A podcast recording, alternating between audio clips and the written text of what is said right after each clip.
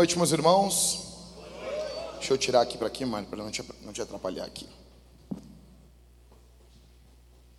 Essa aqui é a Mariane, esposa do pastor Everton. Boa noite. E a gente estava conversando essa semana, a gente tem o nosso GC, né? E falando um pouco sobre os casos que têm ocorrido aí na nossa igreja de síndrome do pânico, depressão, e isso é uma coisa que parece que tem crescido bastante nos últimos meses e anos aí com a, o advento da pandemia foi algo que veio violento, né? Daí a Mariane mandou uma mensagem para mim uh, acerca disso e eu queria, eu disse para ela assim, Mari, tu pode dar o teu testemunho na igreja, tu falar isso aí na igreja? Ela disse que, que falaria, né? E eu creio que tem tudo a ver com o que nós vamos falar hoje. É a última semana aqui da série de batalha espiritual é a season finale, assim na terra como no céu. É a vinda do reino de Deus, tá bom? Uh, Mari, não sei se está ruim para ti, está pegando muito vento aí, tá bom? E aí, Mari, como é que foi? Como é que, como é que começa? Quer contar do início da tua vida? Do mês. Não, eu nasci, não, não vai ser tanto assim. Uh, faz um tempo, na verdade foi em 2010, né? Sim. Que eu achei que seria um dia normal como qualquer outro, né? Fui dormir lá pelas 11 da noite e nessa época eu morava com meu tio e a minha avó. Lá na Zona Sul? Isso, lá na Zona Sul. Bem diferente de hoje. Sim. e aí eu fui dormir lá pelas 11 da noite, normal, e eu acordei pela uma e meia da manhã. Eu tive como se tivesse tido um choque. A impressão que eu tinha é que eu tive um choque. Uhum. E aí eu acordei, eu pensei, bom, devo ter tido um pesadelo, né? Uhum. Me sentei na cama, me recompus. Não, agora vai passar. E aí foi passando 5 minutos, 10 minutos, 15 minutos, e eu fui piorando. Fui sentindo uma taquicardia, uma ansiedade muito grande. E aí eu, bah, eu vou morrer. Só pensava isso. Começou a vir esse sentimento de morte. Exato. Aí eu chamei a minha família, e aí eles até queriam esperar também mais um pouco para ver se eu não tinha tido um pesadelo. Só que eu fui piorando. Até que eu fiquei praticamente paralisada, não conseguia me mexer. Aí a gente foi para o pronto-socorro. Aí eu cheguei lá e, bom, fiquei lá um tempo de observação e a princípio não tinha acontecido nada.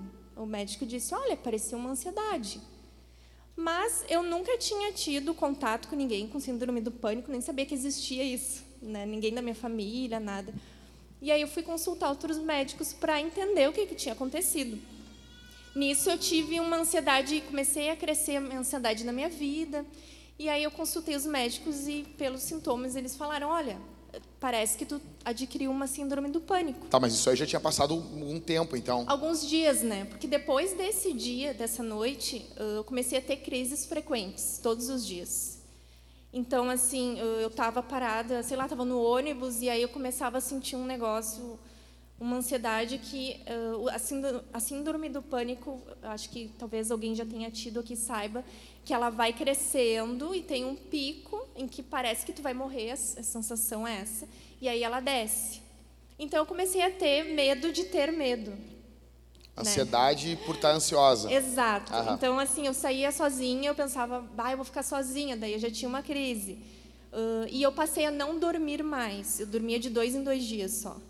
Então, eu deitava na cama e já começava a ter uma crise, porque eu pensava, meu Deus, eu tenho que dormir amanhã porque eu tenho faculdade, eu tenho trabalho e eu preciso estar bem. E aí eu não dormia. É, porque uma, uma das, da, assim, da necessidade para tu dormir é tu não pensar em dormir, né? Exato. Ninguém força a dormir. A pessoa deita e dorme, né? No uhum. momento que tu fica pensando, né? Uhum. É, é bem assim é, mesmo. Aí eu comecei a, bom, a minha vida estava um inferno, assim, uma ansiedade tremenda, e eu comecei a ter muitas crises. Né? Tu já era crente? Eu já era crente. E uh, um detalhe é que eu tinha muita dificuldade de orar. Porque assim, a ansiedade, ela, ela perturba a mente da gente, né? Então a gente vai tentar se concentrar e não consegue, porque sempre tem um pensamento que tira a gente do foco, né? Então eu tentava orar e eu só conseguia falar: Jesus, me ajuda. Jesus, me ajuda. Eu não consigo. E aí eu me dobra, dobrava os joelhos e ficava 30 segundos, levantava. E eu ficava assim o dia inteiro. Um horror. Até que, uh, onde eu congreguei, um irmão da igreja, um líder, percebeu que eu estava mal, assim, né? Eu nem conseguia chegar nas pessoas para dizer, para pedir ajuda. E aí ele sentou comigo e conversou, abriu a Bíblia, né? E leu uns textos para mim. Mas ele falou uma coisa muito simples, mas cheia do Espírito Santo. E o que ele me disse foi: Bah, Mari, eu não consigo, assim, como pessoa te ajudar, mas Jesus Cristo pode. E eu sei que é simples isso, mas entrou assim, parecia um negócio entrando, e ali me deu muita convicção que o Senhor estava comigo, nesse momento tão difícil na minha vida. Mas eu não conseguia nem, nem orar direito, não conseguia ter longas orações, eu só conseguia dizer: Jesus, me ajuda, eu não consigo. Então eu fui para a Escritura, né? E a Bíblia fala que uh, nós não devemos andar ansiosos por coisa alguma, né? Mas uh, fazer conhecido diante de Deus as nossas petições e que a paz de Deus ela vai uh, estar no nosso coração. Guardando o nosso coração. Então, eu me apeguei a essa palavra, porque às vezes a gente pode ter alguma dúvida, ah, a palavra não, não promete que a gente vai ter uma casa própria, um carro próprio. Né? Tem coisas que a gente fica em dúvida, ah, será Tem que coisas Senhor... que Deus não te promete. É, será que Deus quer me curar? Será que Ele uhum. quer me livrar dessa ansiedade? E esse versículo, ele me despertou, porque é um mandamento que a é gente não deve andar ansioso. É um mandamento e uma promessa. Exato. E aí eu li aquilo e eu fiquei confrontada, né? Porque eu andava ansiosa, muito ansiosa, com síndrome do pânico, enfim. E eu só conseguia dizer: Senhor, o Senhor mandou que eu não andasse ansiosa. Eu não consigo. Me ajuda. Era a única oração que eu conseguia fazer. Senhor, o Senhor prometeu, uh, o Senhor disse que a gente não deve andar ansioso. Me ajuda, me enche do Teu Espírito Santo, me dá paz. E aí eu ia dormir, né? E é sempre de noite era um desafio, uma tristeza, porque eu sabia que eu não ia conseguir dormir. Mas eu comecei a pedir para Jesus me ajudar a encarar esses pensamentos. Né? Porque uh, quando a gente tem síndrome do pânico, a gente tem muito medo de morrer. É uma sensação que tu vai morrer. É que é uma morte infernal também, né? Não é uma sensação assim, tipo, de, de morte, que em os paz. anjos vêm, uhum. pegam pela tua mão, tocam é, harpas celestiais. Fogo, assim, Não, exatamente. Vai queimar ali. Exato, exato. E aí eu comecei a confrontar esses pensamentos. Uh, quando vinha assim, ah, tu vai morrer, eu pensava, mas se eu morrer em Cristo, eu vou estar melhor do que aqui. Então eu comecei a lutar, né, em pensamento, mas com muita dificuldade, mesmo assim. Mas o Senhor estava ali. Até que eu comecei a, uh, eu ia deitar e eu pensava, ah, talvez eu não durma, né? Uh, mas aí eu pensava, bom, se eu não dormir, eu vou orar, né? Eu tô, eu não tô à toa passando por isso. Então, bom, eu vou, eu vou orar. Já que, já que vai ficar acordado, vou gastar o tempo. Orando. Porque o tempo vai passar do mesmo jeito, né? Exato. Então, Deus foi me dando sabedoria em relação a isso. Uh, e aí eu deitava, eu percebia o meu corpo totalmente né, tenso, eu tentava relaxar, então eu ficava na posição de dormir. Porém, a minha mente qual, estava Qual é a posição de dormir, Mariane? É tipo assim... É uh... fetal, Everton? eu não sei. É, é com as mãos assim? É, pode ser. Mas assim, quando eu falo que eu passava a noite orando, não quer dizer que eu ficava ajoelhada necessariamente. Mas eu, eu deitava, normal, só que eu passava, né, a minha mente sempre elevada diante de Deus orando. Mas eu também não conseguia orar muitas orações. Eu só falava, Jesus, me ajuda. E eu passava às vezes duas, três horas assim. E aí, depois de duas, três horas, eu senti uma presença de Deus. E era a presença de Deus que eu sentia, que eu não sentia ao longo do dia, mas que me dava aquela paz, saber que o Jesus estava comigo e me dando vitória. E aí foi passando né, o tempo, eu já aceitava que eu não ia dormir. E eu pensava, bom, se eu morrer, eu vou estar com Cristo.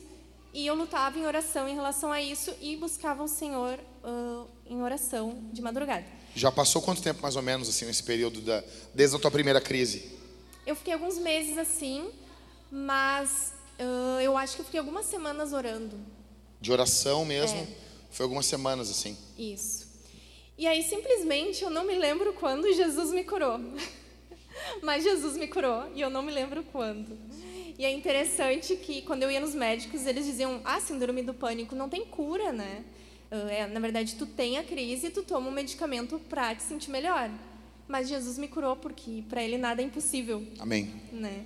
Então, uh, é esse meu testemunho. E hoje, olhando para trás, isso já faz 12 anos, 12 anos, eu nunca mais tive uma síndrome do pânico, pânico nem nada parecido.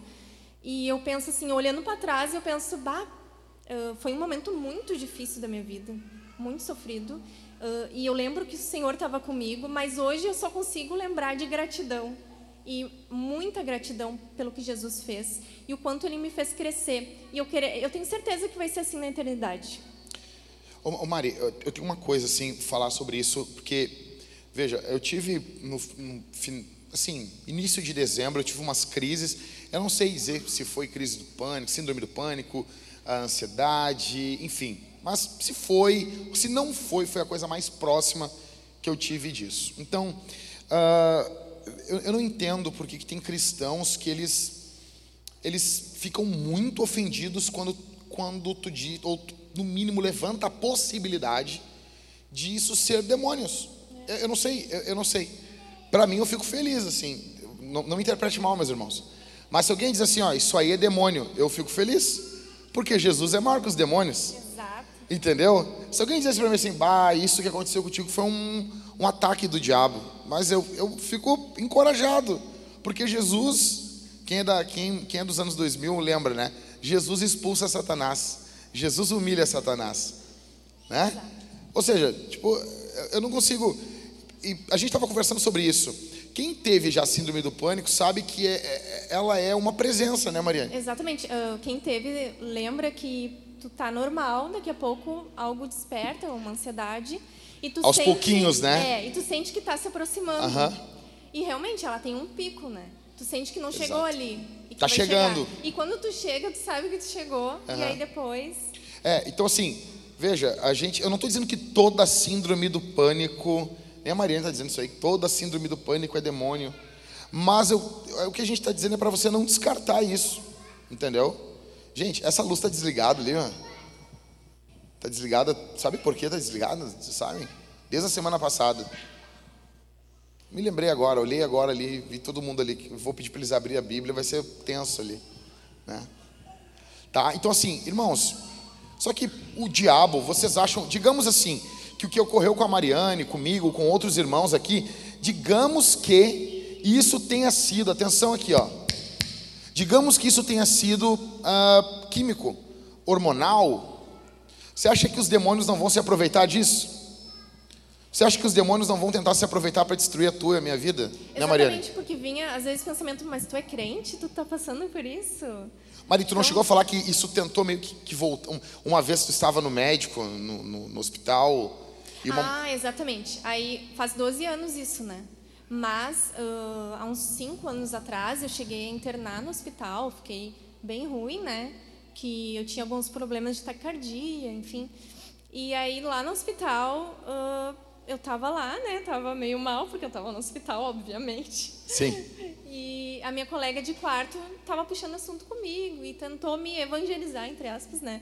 Porque ela era espírita. E aí começou a falar assim, aleatoriamente, de algumas coisas.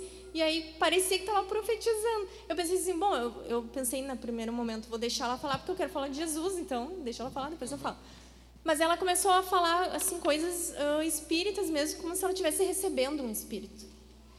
E na hora uh, eu não eu não estava esperando aquilo e eu senti algo muito próximo de síndrome do pânico, como se realmente uma presença tivesse Demoníaca. se aproximando e era muito similar a síndrome do pânico. Uhum. E ali na hora eu fiquei desarmado, porque fazia muitos anos que eu não sentia e aquilo me me trouxe uma sensação muito ruim e muito próxima disso. A gente estava falando disso, né? Uhum. Eu até te contei o caso da, da mulher, eu estava evangelizando uma mulher na, nas Americanas, eu trabalhava, eu tinha 16 anos. E eu comecei a falar de Jesus para ela, e ela disse assim: Eu recebo um, um, espírito na minha religião. E ela regalou os olhos, ela botou as mãos na, na assim nas prateleiras das americanas, ela estava trabalhando lá. E ela disse assim: E esse espírito está vindo agora aqui. Ela falou bem assim. E ele está chegando perto. E ela sentia essa presença vindo. E ela pediu para mim parar de pregar para ela, porque ele estava vindo oprimindo ela ali. A gente estava em uma batalha espiritual.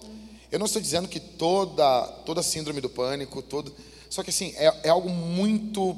É, é, impossível que isso não tenha a mão do diabo. O diabo diga assim: não, não, eu não, eu não sou tão vil ao ponto de descer tão baixo e, e trabalhar com essas expectativas. Eu não estou dizendo, meus irmãos, que todos que estão aqui, talvez alguém que está passando por isso aqui, que, que é demônio. E eu, eu gostaria muito que, que você considerasse a possibilidade de ser sem se ofender, porque provavelmente Nós estamos em uma batalha espiritual ao ponto de que vão, virão espíritos demoníacos contra a tua, contra a minha vida, e virão outros espíritos demoníacos para colocar na nossa cabeça que é ofensivo pensar que são espíritos demoníacos. Você conseguiu entender? Então vem um, um, um time de demônios, atormenta, oprime você, e um segundo time de demônios que coloca na tua cabeça que você não deve se ofender se alguém disser que esse tormento é demoníaco. Você entende isso? Nós estamos em uma batalha espiritual. E Jesus tem dado vitória, deu vitória para Mariana e tem dado vitória a mim. Às vezes os dias não são perfeitos, mas Deus tem nos ensinado a lutar, né, Mariane? Né? A gente falou sobre isso, né? Exato. É, quando a gente uh, descarta a possibilidade, né, de estar numa batalha espiritual, a gente não se prepara, a gente baixa a guarda, a gente acha que é bobagem, então a gente não luta, porque a gente acha que é só natural, né? Ah, é só químico, é só é normal Exatamente. isso. E a gente se descuida, a gente ora menos, a gente lê a Bíblia menos. A gente tu falou que uma ajuda. vez tu começou a orar também. Qual foi a vez que tu, tu contou que estava vindo? Eu não sei se foi, foi síndrome do pânico que veio. E tu só ficou de pé e começou a orar, a cantar. Ah, sim. Teve esses tempos eu usei um medicamento que ele causa ansiedade normal, né? Nas primeiras uh, usos, né? Que é a bombinha. Pode causar. E aí eu usei e senti aquilo, né? Uhum. Só que eu sabia que podia ser químico, mas mesmo assim eu levantei e comecei a glorificar Jesus e cantar e foi muito rápido, aquilo foi embora. Sim. Eu gostaria muito que você ficasse atento aqui. Obrigado, Mariane. Alguém ajuda ela a descer aqui, meus irmãos? Acho que o Cício. Obrigado, Mari. Aqui pode mutar isso aqui. Obrigado, gente. Obrigado. Depois o Kennedy arruma aqui o microfonezinho dele aqui, tá bom? Bom, nós estamos encerrando essa série de sermões. Obrigado, Mariane. Deus te abençoe. Nós estamos encerrando essa série de sermões aqui em batalha, sobre batalha espiritual. E semana que vem nós vamos dar start aí na série de sermões sobre os dons. Eu gostaria muito que você prestasse atenção aqui. O nosso alvo aqui, meus irmãos, é literalmente aquilo que foi cantado aqui nessas duas canções é a vinda do reino de Deus. Mateus capítulo 10, 6 e verso 10, Jesus nos ensina a orar. Quando ele diz: Venha o teu reino, seja feita a tua vontade, assim na terra como no céu. Eu quero encerrar aqui essa série falando para vocês um resumão de Apocalipse, porque é o encerramento, é a vinda do reino de Deus, é a concretização da oração do Pai Nosso, aonde o nome de Deus vai ser santificado. Então, veja, Apocalipse possui algumas visões. Alguns acham que Apocalipse é um livro histórico, aonde ele narra toda a história. Outros acreditam que Apocalipse é um livro profético, aonde ele narra a realidade que estamos vivendo no hoje. Outros encaram Apocalipse como um livro futurista, onde os seus eventos não ocorreram ainda e estão para ocorrer. Fato é que, atenção aqui, fato é que essas três visões, histórico, profético e futurista, elas estão certas. De certa forma, ele é histórico, também é profético e também é um livro futurista. Ele fala sobre a batalha final, a vinda do reino, o reino de Deus, onde tudo e todos estarão debaixo do governo de Deus como nosso rei. Uma das chaves para entendermos Apocalipse, eu preguei toda uma série para vocês aqui durante a pandemia, no livro de Apocalipse.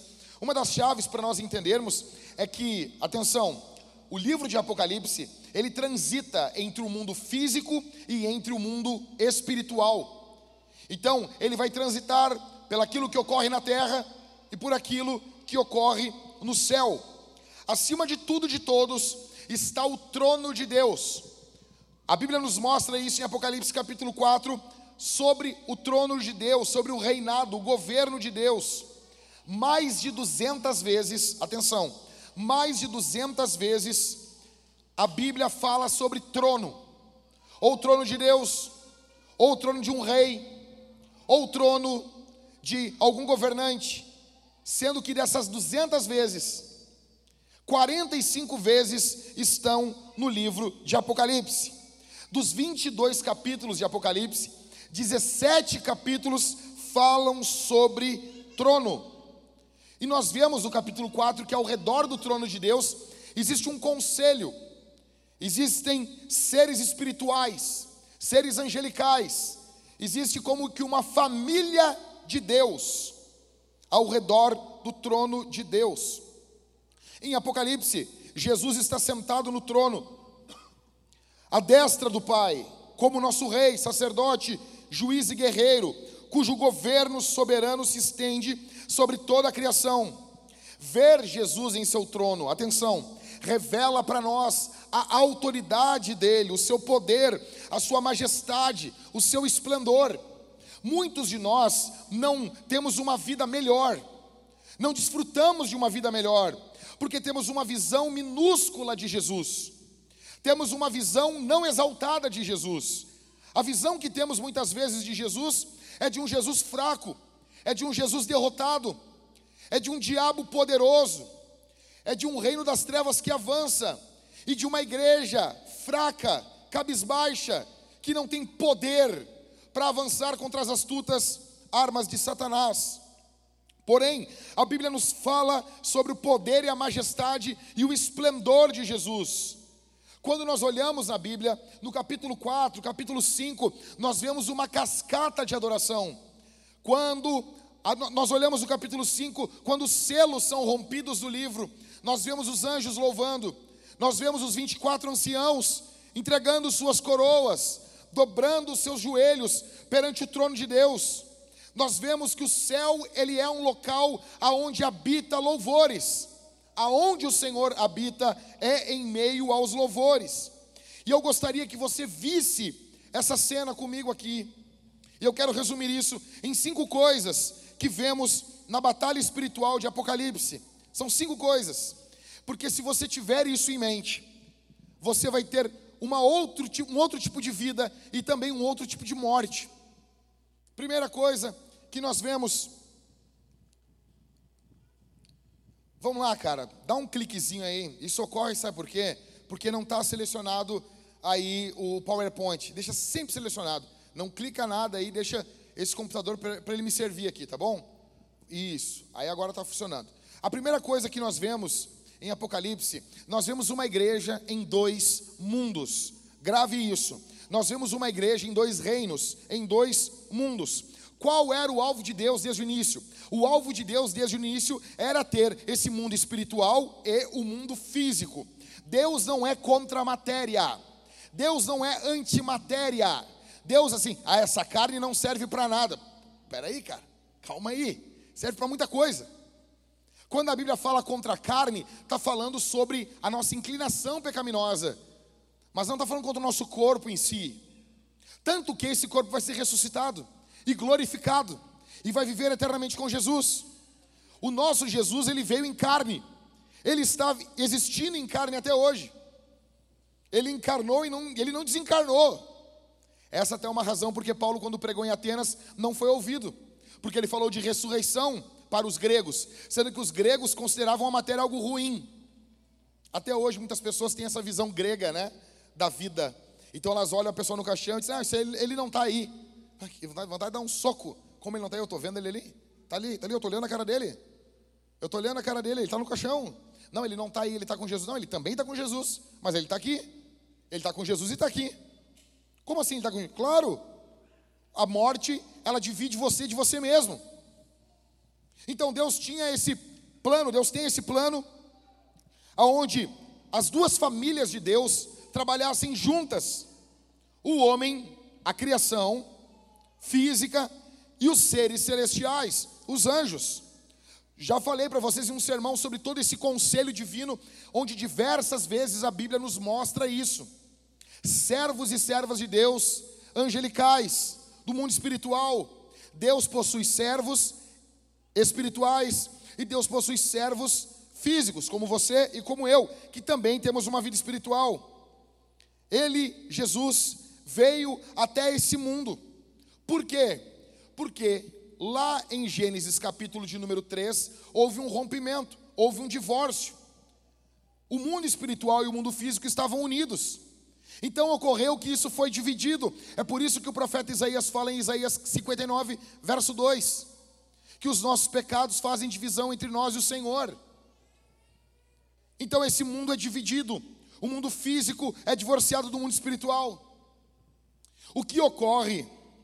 Então, agora nós vemos a queda do mundo espiritual também, entre Satanás, os demônios e aqueles que estão servindo o diabo.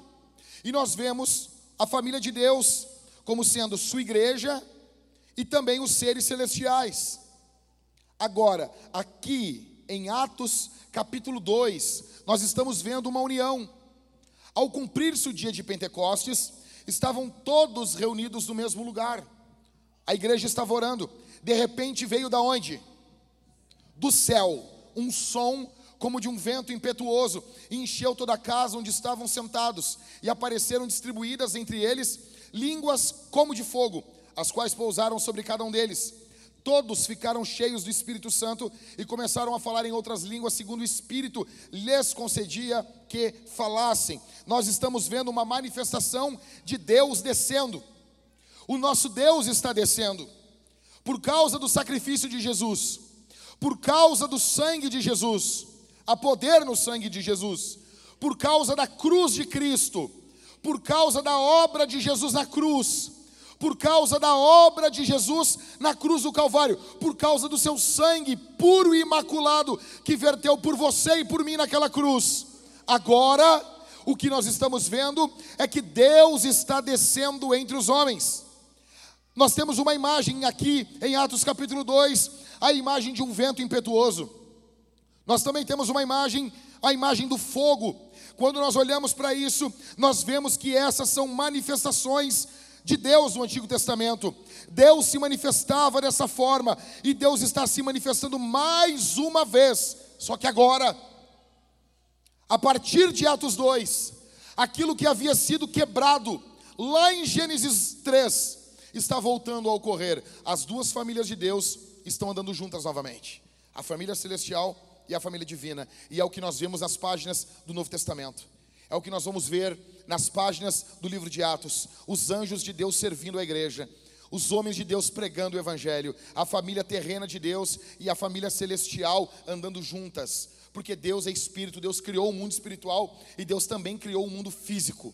E Deus tem interesse que isso coopere para a glória do seu nome junto. Ah, como assim? Nós vemos uma igreja transitando em dois mundos, como assim, pastor? Veja, Olha para o lado aí, faz um favorzinho. Eu sei que a visão talvez não seja tão bonita. Você já vai olhar para mim, fica tranquilo, que vai piorar. Olha para o lado aí, olha, olha para o lado. Você está vendo quem aí? Ah, pastor, eu estou vendo uma cara de égua do meu lado aqui. Ah, eu estou vendo uma cara de pecador. Não tem ninguém com aquelas máscaras, aquela da, de soldar longarina de opala, né? Aquela assim, né? Soldador. Imagina tu olhar para o lado e tá o cara com aquela máscara assim, ó. Look. né? Legal, né? Agora, Everton, tu teve a oportunidade de usar uma máscara dessa, não usou. Quando que tu vai ter outra pandemia? Aproveita, dá tempo ainda. Então veja bem. Você está olhando a manifestação visível da igreja. A igreja terrena, a igreja local. Você está olhando, quando você olha para o lado, quando você vê isso aqui, o culto é a manifestação, é o ápice da manifestação da igreja. Quando a igreja se reúne não ao redor, ao redor das nossas necessidades, nem das necessidades dos outros. Opa, como assim, pastor? Tudo isso é importante, mas quando a igreja se reúne para adorar a Jesus, é o ápice da manifestação da igreja. O que a igreja faz de mais poderoso é adorar a Deus. O alvo de missões é a adoração, é o culto.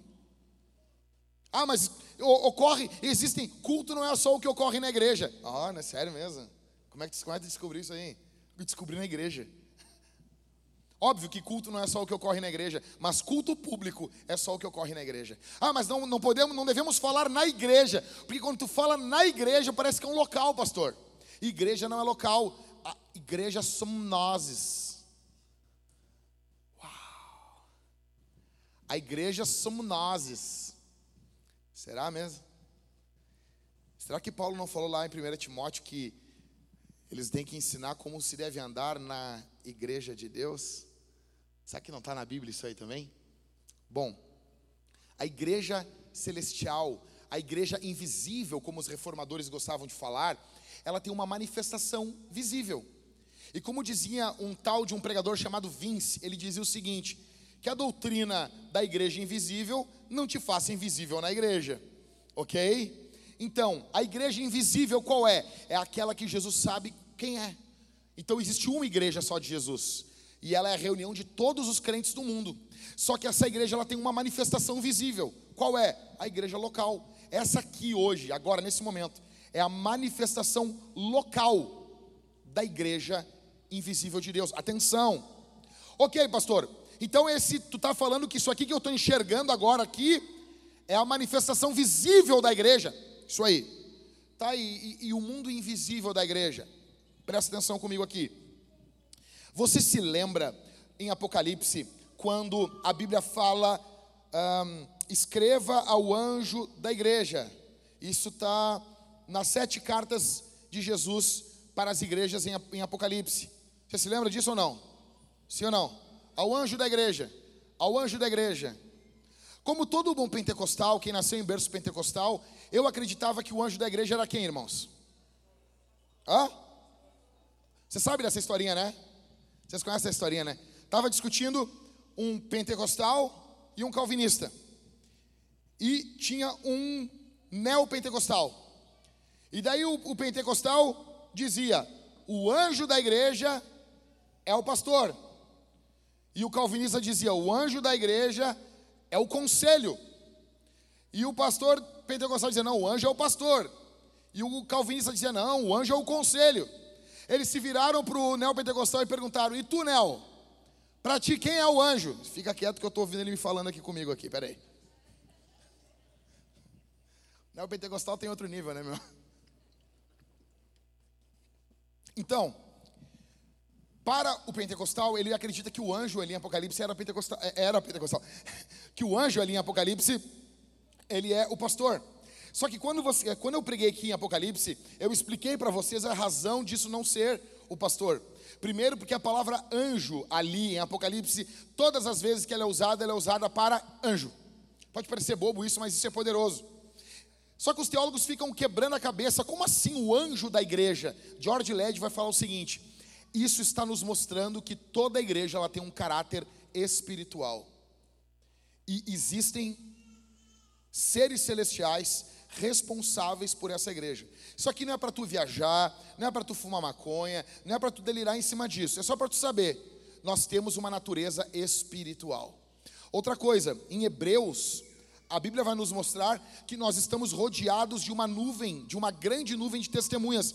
Atenção, os nossos irmãos que partiram em Cristo, que faleceram aqui, as nossas duas irmãs que partiram com Jesus, os nossos filhos que partiram com o Senhor, eles fazem ou não fazem parte da igreja? Fazem. E nós estamos unidos com eles quando cultuamos a Deus. A Bíblia nos mostra que há uma unidade, em Hebreus nos mostra isso. Só que ela não avança, fica um mistério, e não é bom que você avance. É bom que isso fique no campo do mistério, mas ela nos mostra que isso existe. A igreja, ela possui uma natureza espiritual e ela também possui uma natureza humana, física, e ambas as naturezas são boas. O que nós vemos em Apocalipse? Capítulo 2 e capítulo 3, nós vemos uma igreja chamada Igreja de Éfeso. Era uma igreja fundamentalista. Era uma igreja fundamentalista, essa igreja tipificada em Éfeso. Veja, as sete igrejas do Apocalipse é a tipologia do todo da igreja. Então, nós temos sete tipos de igreja aqui em Apocalipse. A primeira igreja de Éfeso, essa igreja fundamentalista, é a igreja da doutrina, é a igreja da Bíblia, é a igreja da leitura bíblica, é a igreja do estudo, que é bom, mas é uma igreja que perdeu o primeiro amor. Então, Jesus censura essa igreja. Segunda igreja, igreja de Esmirna, ela é a tipologia da igreja perseguida. A cidade de Esmirna era o centro do culto ao imperador. Jesus não repreende essa igreja em momento algum e diz que, embora eles fossem financeiramente fracos, pobres, eles eram espiritualmente ricos. Nós vemos aqui a igreja perseguida, a igreja de Pérgamo, ela simboliza a igreja herética. Jesus os encorajou que eles, aqueles que não haviam abandonado completamente a sua fé. E nós vemos que nessa igreja, nessa cidade, está o trono de Satanás. O trono do diabo estava erguido em Pérgamo no mundo antigo. Como assim, pastor? Sim, o diabo, ele tem o seu trono da onde ele rege as, o seu reino, o seu império. Em algum local do mundo, o trono de Satanás está. Sabe por que, que isso é estranho para você? Porque você foi contaminado com o vírus do iluminismo, do racionalismo. E você interpreta as coisas da vida apenas com aquilo que você pode enxergar. Tiatira é a igreja liberal, é uma igreja que tem trabalho social, só que ela é confrontada por causa dos seus pecados sexuais e o ensino que estava ali de uma falsa profetisa. Sardes é a igreja morta, tipificada a, a tipologia de uma igreja morta. Jesus não tinha nada bom a dizer para essa igreja, apenas que ela, era, que ela era ímpia, morta, e ela não experimentava mais a obra do Espírito. Filadélfia, a igreja fiel, cidade rica, pressão social, só que uma igreja firme, uma igreja fiel. E a igreja, a última, a igreja de Laodiceia, é a igreja morna, a igreja arrogante, a igreja que estava em uma cidade arrogante e foi contaminada com a sua arrogância, em vez de, de ela, dessa igreja, influenciar a cidade, a cidade influenciou essa igreja. Veja, Jesus está do lado de fora da igreja, ele está batendo na porta da igreja e dizendo: Se alguém ouvir minha voz, abre que eu vou entrar, eu vou cear com vocês. O mais triste é que ele não está batendo na porta do coraçãozinho da pessoa que não tem Jesus, ele está do lado de fora de uma igreja. Jesus não, não cabe muitas vezes nos nossos cultos. Porque se Jesus entrar, ele vai bagunçar um pouco o nosso culto, ele vai bagunçar um pouco a pregação, ele vai bagunçar o louvor. Então não é interessante para muitas pessoas que Jesus esteja presente. A pergunta que fica é: que tipo de igreja aqui nós somos? Que tipo de cristão você tem sido? Você tem sido? Note que o alvo aqui, o alvo nesse lugar é que você e eu sejamos desunidos de Deus, desunidos do céu. O alvo de Satanás é desunir você do Espírito Santo. E o alvo de Deus aqui é nos unir com o Senhor. É por isso que o culto é importante. É por isso que a adoração é importante. É por isso que nós somos cheios do Espírito quando cantamos.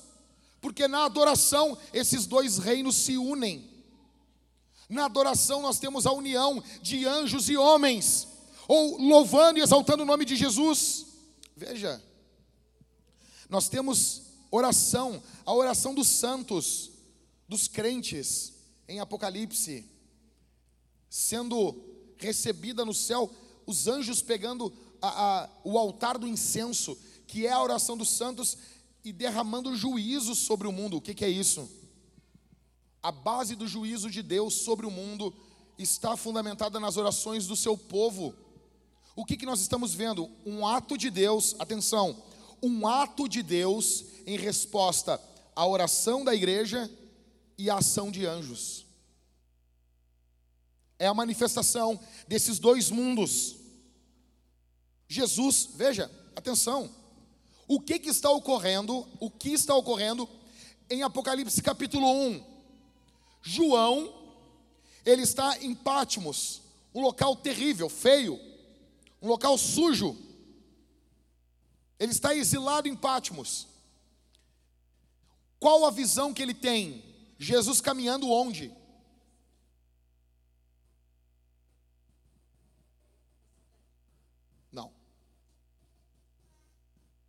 Capítulo 1, Jesus está caminhando por entre o que, irmãos? entre os sete candeeiros, entre o candelabro. O que é o candelabro ali? Oi? A igreja. O candelabro ali é a igreja. São sete candelabros. Ele está caminhando entre os sete candelabros. Ele está caminhando onde então? Na igreja, entre a igreja. O que que ocorre? O que, qual é o dia da semana que João ele tem essa visão do Apocalipse? Qual o dia? Dia do Senhor. O qual é o dia do Senhor? As pessoas ou falam isso para um adventista, eles ficam loucos. No dia do Senhor é o sábado. Mas como assim, rapaz? Fico louco com isso. Dia do Senhor, Kyrios, o termo usado para Jesus, é uma abreviação de o dia, do, o dia que o Senhor ressuscitou, o dia que Jesus ressuscitou, é o dia do Senhor, domingo, o dia do Senhor. O que está ocorrendo no domingo? Que, que a igreja faz no domingo? Hã? Hã? Cultua. Desde quando a igreja faz isso no domingo? Desde Atos dos Apóstolos, é desde Constantino. Aí nós vamos pegar, te pegar na rua aí. Desde Constantino. Para com isso, seu maconheiro. Jesus não gosta que você fume maconha. Tá? Então, veja. O que, que é que João está nos mostrando? Que Jesus caminha. Ah, o Esmeradinho está me olhando assim, ó. Ah, tá bagunçado o sermão, né, Esmeradinho? O Esmeradinho está assim, ó. Um misto de. Ah, que complicação. Candelabro, estrela, anjo, pastor, Jesus. Jesus está caminhando no domingo entre a igreja. A ideia aqui, que fica claro para nós, é que Jesus caminha entre o seu povo no meio do culto. Exatamente isso. Porque, mas como assim? Durante a semana, não, não, durante a semana a gente tem cristão. A gente tem cristãos, mas a gente não tem uma igreja reunida. Porque igreja é reunião. Se não tem reunião, não tem igreja. Entendeu, pessoal? Os destemplados, os, eu amo os destemplados. Né? Se não tem reunião, por quê? Porque a palavra é, igreja é reunião. Entendeu? É assembleia. É um povo retirado para fora. O que, que João está nos mostrando? Que a igreja ela tem um caráter espiritual. E no mundo espiritual, Jesus caminha entre a igreja. Jesus está aqui, irmãos. Jesus está aqui. Jesus está aqui quando você está ofertando e dizimando, Ele está olhando no teu rosto, quando você coloca o dinheiro no gasofilácio, assim do mesmo jeito que Ele fez com aquela viúva. Jesus está olhando dentro dos teus olhos, dentro da tua mente, quando você caminha pelo corredor, pega o pão e mergulha no vinho. Jesus está olhando você. Jesus está olhando você nesse momento. O que você está pensando? Ele está discernindo os teus pensamentos. A forma como você cultua, a forma como você adora. Gente, deixa eu dizer uma coisa aqui para vocês. Deixa eu falar uma coisa aqui para vocês. A gente não ensina os nossos filhos apenas com palavras. Nós ensinamos os nossos filhos também com atos. Não só o que a gente fala, mas o que a gente faz também ecoa. É por isso que eu me perturbo. Lá em casa, eu o tempo todo, o tempo todo, eu não lá em casa ninguém cultua a Jesus com a gente com a mão na cabeça. Lá em casa, ah, mas não tem para a Bíblia não manda. Não, não, a Bíblia não manda. Mas a Bíblia diz que lá eu mando. Legal, né? A Bíblia diz que lá eu mando. E lá eu mando. Lá ninguém cultua a Jesus. A Jesus. Não, se a gente for meter um cultinho a Baal, dá para meter a mão na cabeça. Ah, vamos cultuar um satanazinho. Ah, daí dá. Mas a Jesus não. A leitura bíblica tem que ser vigorosa. A oração tem que ser pujante. Como que nós vamos ficar na frente das crianças com a mão assim, ó? O que que tem, cara? Você vem para o culto e você não tem a dimensão que Jesus está no meio da igreja. A Bíblia nos mostra em Apocalipse 1 ele caminhando entre os sete candeeiros, ele caminhando no meio da igreja. Falta-nos uma visão exaltada de Jesus. Falta-nos uma visão, uma vontade de encontrar Jesus no culto.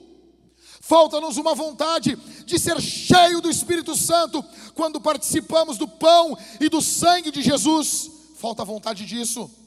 Falta vontade de encontrarmos Jesus na palavra quando lemos. Falta vontade de encontrar Jesus na oração. Você não ora porque você não acredita que Jesus está lá com você.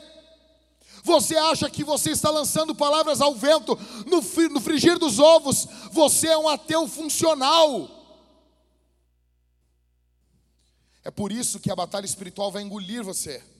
Você tem que ter essa noção, em primeiro lugar, que a igreja é um, um, um povo que vive em dois mundos. Nós vivemos no mundo físico, sim, e ele é bom. Eu não estou diminuindo o mundo físico, mas nós também vivemos no mundo espiritual. Tem gente aqui que é só coisa espiritual. Ei, ei, ei, ei vem, vem, vem, vem, vem, vem, vem, vem. Vem para o mundo físico um pouco. Tem gente aqui que é só coisa física, é só o que eu enxergo, é só o que eu toco, são as minhas realizações, é aquilo que eu faço. Opa, opa, opa, opa. Abre os olhos, moço. Abre os olhos e veja. Em primeiro lugar, nós vemos a batalha espiritual em Apocalipse, uma igreja em dois mundos. Eu quero que a Vintage tenha esse discernimento. Eu quero que você seja um cristão maduro para viver entre dois mundos. Em segundo lugar, nós vemos em Apocalipse adoração. Nós vemos adoração. Atenção aqui. Apocalipse capítulo 4. Eu falei para vocês, eu já preguei isso aí para vocês. E eu, modéstia à parte, eu acho que eu fiz um trabalho decente pregando Apocalipse. Poucas séries me deram tão, tanta alegria do que pregar Apocalipse para a igreja. Apocalipse capítulo 4, para mim foi brutal. O que que ocorre? Capítulo 1, apresentação de Jesus. Capítulo 2, igreja. Capítulo 3, igreja. Capítulo 4, uma porta se abre no céu. João entra. Pastor Daniel, João entra. Eu fico, isso é muito louco. Imagina uma porta, tipo lá o show de Truman. Tá, o Ever? Pum, abre uma porta no céu e o cara entra. Imagina, entrando de boas. E ele entra. E aí, se eu, tem que, se eu entro por uma porta no céu, a primeira pergunta que eu faço: tiro o sapato? ou de casa. João entra. E ele entra na sala, simplesmente no local mais importante do céu. Ele entra na sala do trono. E tem o trono lá, o trono de Deus.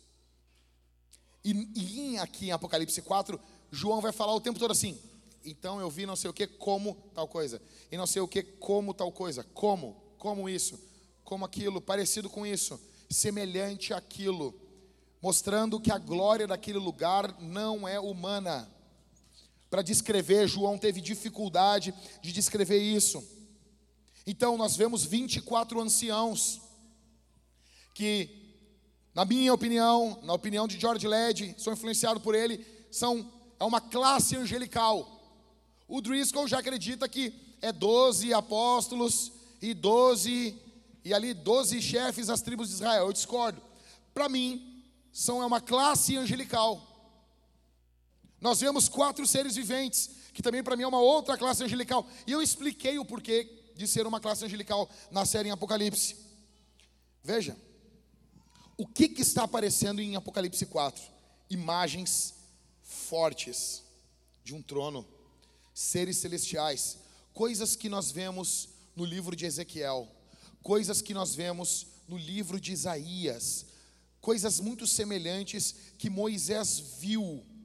E nós ouvimos em Apocalipse 4 louvores o tempo todo, o tempo todo. E dentro dessa sala tem o altar do incenso, que são as orações dos santos. Sabe o que é o mais poderoso aqui, meus irmãos? É que é revelado para nós que o altar do incenso que está no céu é o que contém as nossas orações. Tu sabe o que, a Bíblia está mostrando?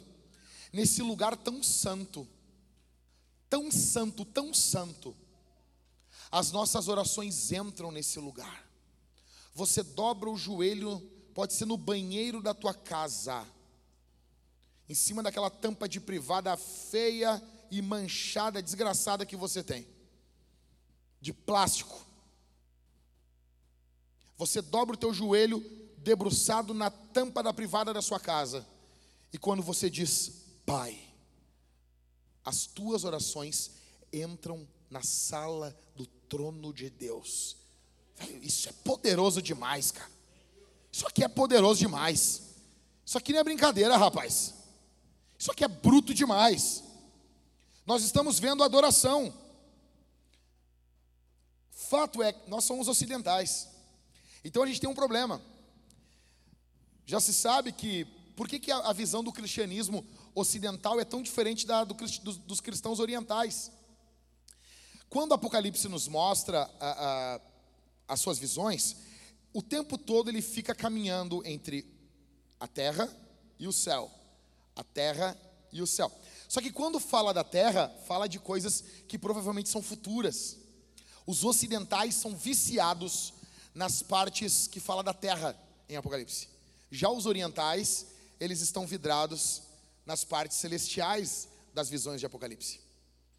E tudo que envolve louvor, tudo que envolve arte, deveria ser estudado em Apocalipse. Veja, isso aqui é poderoso demais. Sendo que os dois temas estão certos, tanto a visão terrena como a visão celestial. Um dos temas de Apocalipse é exatamente esse aqui: é a adoração. Apocalipse 19, 19 10. Prostrei-me diante dos seus pés para adorá-lo. João está fraquejando. O velho João está fraquejando. O anjo, porém, me disse: Não faça isso. Sou um servo de Deus, assim como são você e, seus, e os seus irmãos que guardam o testemunho de Jesus. Qual é o mandamento do anjo? Vintage, você segue em mandamento de anjo? Vintage, você segue em mandamento de anjo? Sim, adore a Deus. As pessoas perguntam, mas vocês não seguem os mandamentos de Maria? Óbvio que sim. Maria mandou, façam tudo o que Jesus mandar. A gente segue esse mandamento dela. Apocalipse 22, 9. Mas ele me disse, você está vendo que João aí faltou o culto, não foi no culto domingo, está fraquejando na fé. Mas ele me disse: não faça isso. Sou um servo de Deus, assim como são você e os seus irmãos, os profetas. E como são os que guardam a palavra desse livro? O anjo diz pela segunda vez para João: adore a. Um dos temas de Apocalipse é a adoração.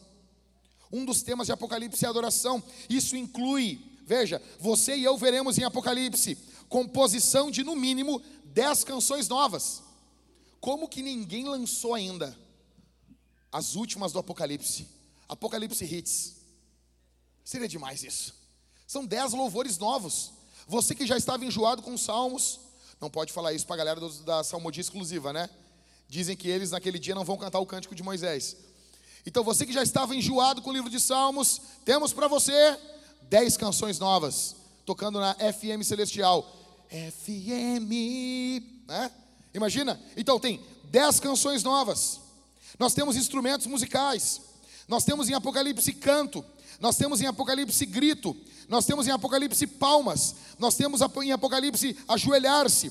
Nós temos em Apocalipse cair de bruço. Nós temos em Apocalipse oração. Nós temos em Apocalipse festa de casamento entre Jesus e a sua noiva toda essa adoração majestosa ao nosso exaltado Senhor, esse que está governando sobre tudo e todos. O que nós estamos vendo em Apocalipse é uma adoração.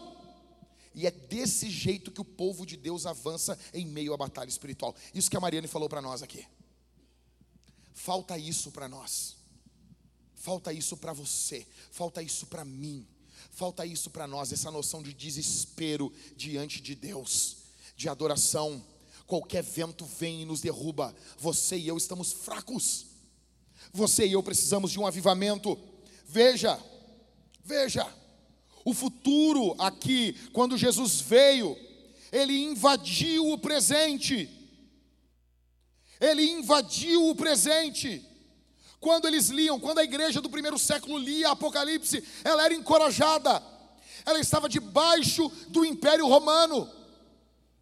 E você que é anti-PT, você, o PT é uma moça perto lá do Império Romano. Você que odeia o Bolsonaro, Bolsonaro é uma donzela perto do Império Romano. A igreja estava debaixo de Roma. Só que então eles leem Apocalipse e eles começam a levantar as, as cabeças deles. E eles sabem que acima de César tem um trono. E quem está sentado sobre o trono é aquele que fez os céus e a terra. A última palavra não é de, de César, a última palavra é do Senhor. A última palavra é de Jesus.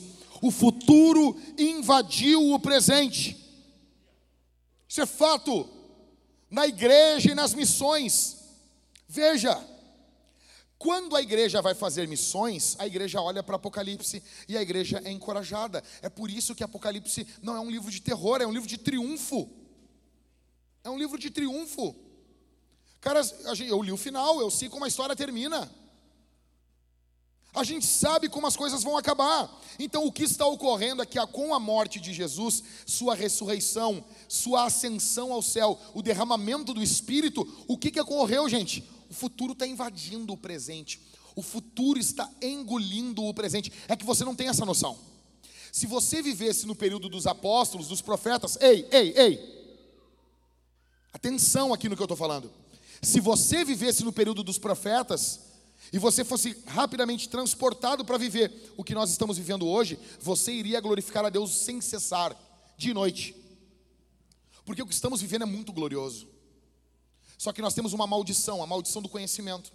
Como a gente sabe, como a gente prova, como a gente já vive isso, a gente se acostumou. Mas isso aqui é poderoso. Isso aqui é glorioso demais. O futuro invadiu o presente. Veja, nós vemos aqui em Apocalipse essa adoração. Então a igreja olha para a adoração apocalíptica e essa adoração influencia a igreja no hoje.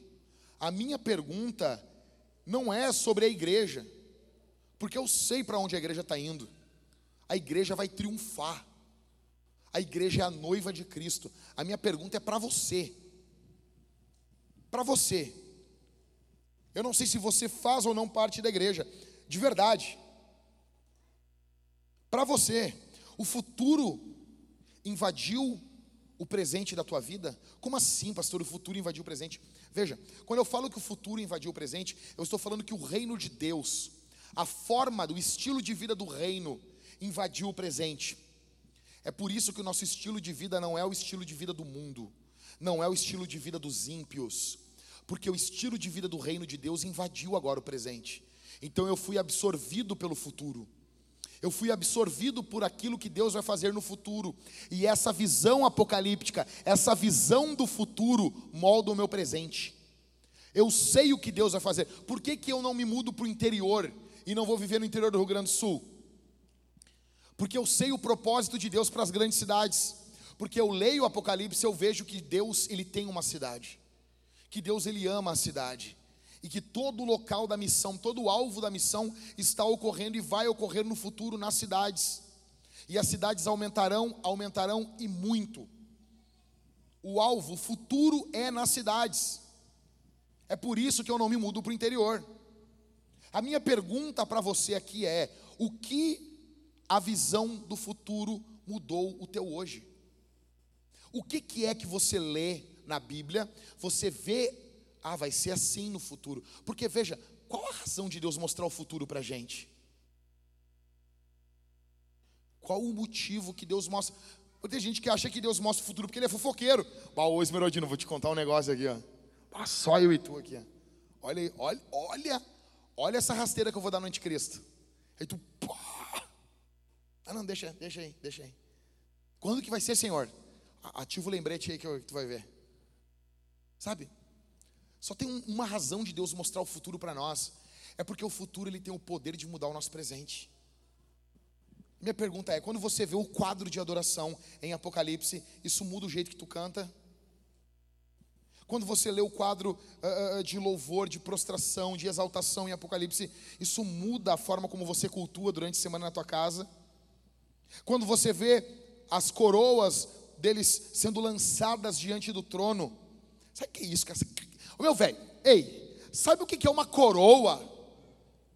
Isso está toda a glória do reino.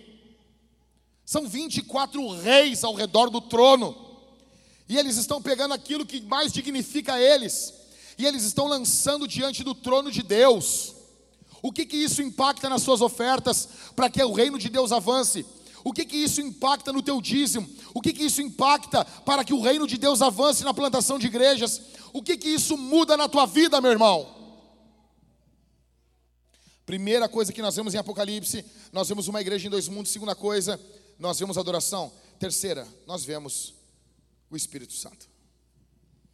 Veja, capítulo 2, verso 7, capítulo 2, verso 11, capítulo 2, verso 17, capítulo 2, verso 19, capítulo 3, verso 6, capítulo 3, verso 13 e capítulo 3, verso 21. Sete citações que dizem exatamente essa frase: Quem tem ouvidos, ouça o que o Espírito diz às igrejas. pergunto: você está ouvindo o que o Espírito Santo está falando aqui?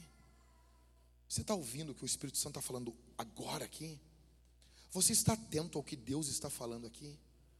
Você está prestando atenção ao que Deus está falando? Deus ele ama, ele cuida das igrejas locais. Só que é importante nós entendermos uma coisa. Todas as igrejas locais, elas têm um limite. A igreja local é um organismo vivo e elas morrerão. Só que existe algo muito mais grandioso do que a vintage, muito mais poderoso, que é o reino de Deus. Vai chegar um dia que a nossa igreja local não vai mais existir. Não sei se por perseguição, por desvio, por morte, por frieza, não sei. Todas as igrejas locais morrem. A questão é se o fruto que nós vamos deixar é um fruto para a eternidade ou não. Igrejas locais são postos avançados do reino de Deus, e essas igrejas estão trazendo o reino de Deus à terra. É por isso que o primeiro trabalho de um pastor é ouvir o Espírito Santo. Nós precisamos de homens espirituais no ministério. Nós precisamos de homens com ouvido afinado para ouvir o que Deus está falando. Quem tem ouvidos para ouvir, ouça o que o Espírito diz à igreja. Quem tem ouvidos para ouvir, ouça. O primeiro trabalho da liderança de uma igreja. Você que trabalha como líder aqui, você que trabalha como líder de GC, o teu primeiro trabalho é ouvir o Espírito Santo. O teu primeiro trabalho é de meditar nas escrituras, orar, estar sensível às inclinações do Espírito. O que Deus quer para a tua vida. O primeiro trabalho, a primeira obra que você tem que fazer é ouvir o Senhor logo pela manhã. João, ele está em espírito. João, em Apocalipse, ele vê a obra do Espírito na ressurreição dos mortos. João elevado em espírito. O Espírito Santo, veja, o encerramento da Bíblia, há um convite do Espírito. Apocalipse 22, 17. O Espírito e a noiva dizem. As, as pessoas pensam que isso aqui é para Jesus vir, né? Que a igreja está falando, vem Jesus. E o Espírito e a noiva dizem: Diz o quê? Vem. Mas que convite é esse? Vem, vem aonde? Primeiro, quem, quem vem? Quem é que é para vir? Primeiro assim. Quem é que o Espírito está convidando? O texto diz: O Espírito e a noiva dizem: Vem. Aquele que ouve, diga: Vem. E aí, agora? Aquele que tem sede, venha. E quem quiser, venha e beba de, graça da água da vida é um convite missional, é um convite evangelístico. O Espírito e a noiva convidam pecadores para beber a água de Jesus. A pergunta aqui é, é o seguinte: o Espírito Santo está em você? Como diz o nosso querido irmão Armando Filho, o Espírito Santo se move em você? Tem, o Espírito Santo está atuando na tua vida? Como que eu vou saber, pastor? Vai ter um convite teu para as pessoas não cristãs para que elas bebam da água de Jesus. Você tem convidado pessoas não crentes para beberem da água de Jesus? Ou a tua vida é só centrada em você? A tua vida é só centrada para arrumar a tua vida? Como é que é? Como é que é isso aí? O Espírito Santo ele é uma arma poderosa para essa batalha final. E muitos cristãos estão afundando.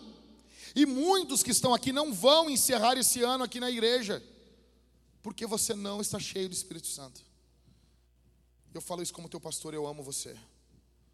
Muitos que estão aqui não vão encerrar os seus casamentos em um cemitério, porque o alvo de todo bom, todo casamento bom, ele termina no cemitério, não no tribunal. Muitos casamentos aqui vão encerrar em tribunal. Casamento, casamento que encerra em tribunal é casamento ruim. Casamento bom é casamento que encerra no cemitério. Muitos que estão aqui, você sabe o que eu estou falando. Você sabe do que eu estou dizendo. Você já teve um fervor, já teve, um, já teve uma paixão pelo Espírito Santo e você não tem mais. Isso morreu em você.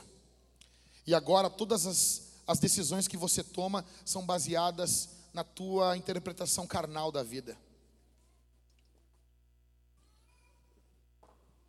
Tudo que você decide é com base na tua carne, Todas as decisões que você toma é com base no, na, assim naquilo que fica mais confortável. Você não toma decisões focado na glória de Deus, focado no bem da obra de Deus, no bem da igreja, no avanço do reino de Deus, na promoção do nome de Jesus. Não. Você só quer se livrar. Você só quer ficar bem. Você só busca conforto.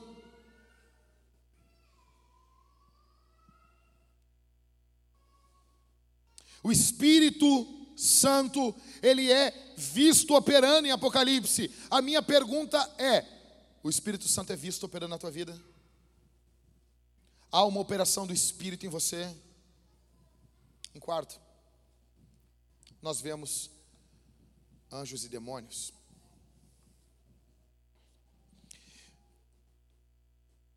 Atenção,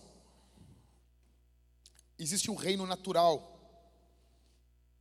E esse reino natural, ele, ele possui pessoas piedosas e ímpias. Porém, existe também o um reino espiritual, onde nós temos anjos e demônios. Eu falei para vocês, Apocalipse 2:1. Ao anjo da igreja de Éfeso escreva: essas coisas diz aquele que conserva na mão direita as sete estrelas e que anda no meio dos sete candelabros de ouro. Ou seja, a igreja tem essa natureza espiritual, e nós vemos em Apocalipse anjos e demônios. Nós vemos anjos trabalhando para a glória de Deus e para o bem da igreja. Existem quatro anjos, por exemplo, atenção aqui, olha a manifestação dos anjos em Apocalipse. Quatro anjos poderosos controlam atividades na terra. Sete anjos estão diante de Deus e invocam o seu julgamento. Sete anjos supervisionam as últimas sete pragas e são enviadas, que são enviadas à sala do trono de Deus para derramar a ira sobre toda a grande tribulação. Por fim, um anjo é enviado da sala do trono até a terra com as chaves do abismo, da onde ele vai abrir, da onde ele vai prender e depois soltar Satanás, depois de mil anos. Nós temos mais de 100 referências a demônios na Bíblia. Todos os escritores do Novo Testamento falam em demônios. Tem pessoas que dizem assim: não, não, fica falando em demônio, aí fala, para com isso. Aí ele lá e eu aqui. Eu já vi pastor falando isso. Ele lá e eu aqui. Sabe? Veja, velho, a questão não é. A gente prega a Bíblia, e se a Bíblia falar sobre demônio, a gente vai falar sobre demônio também. Ok? Mais de 100 referências a demônios. Todos os escritores do Novo Testamento falam em demônios, exceto o escritor de Hebreus, que a gente não sabe quem é. Se foi Paulo, então todos os escritores do Novo Testamento falam em demônios. Isso é muita coisa. Por trás de coisas naturais, existem elementos sobrenaturais. Um exemplo, nós vemos em Apocalipse uma profetisa chamada Jezabel. Essa mulher desvirtua os irmãos. Essa mulher perverte os irmãos. Só que por trás disso, nós temos o que? Ensino de quê? De demônios. Agora olha a coisa mais forte aqui. Veio uma irmã discutir comigo sobre alimentação. Veja, eu não quero discutir sobre isso. Eu já sei, para mim, eu estou feliz comendo minha carne de porco. Vocês podem ver pelo meu tamanho, né? Mas a irmã veio discutindo comigo, discutindo e brigando comigo.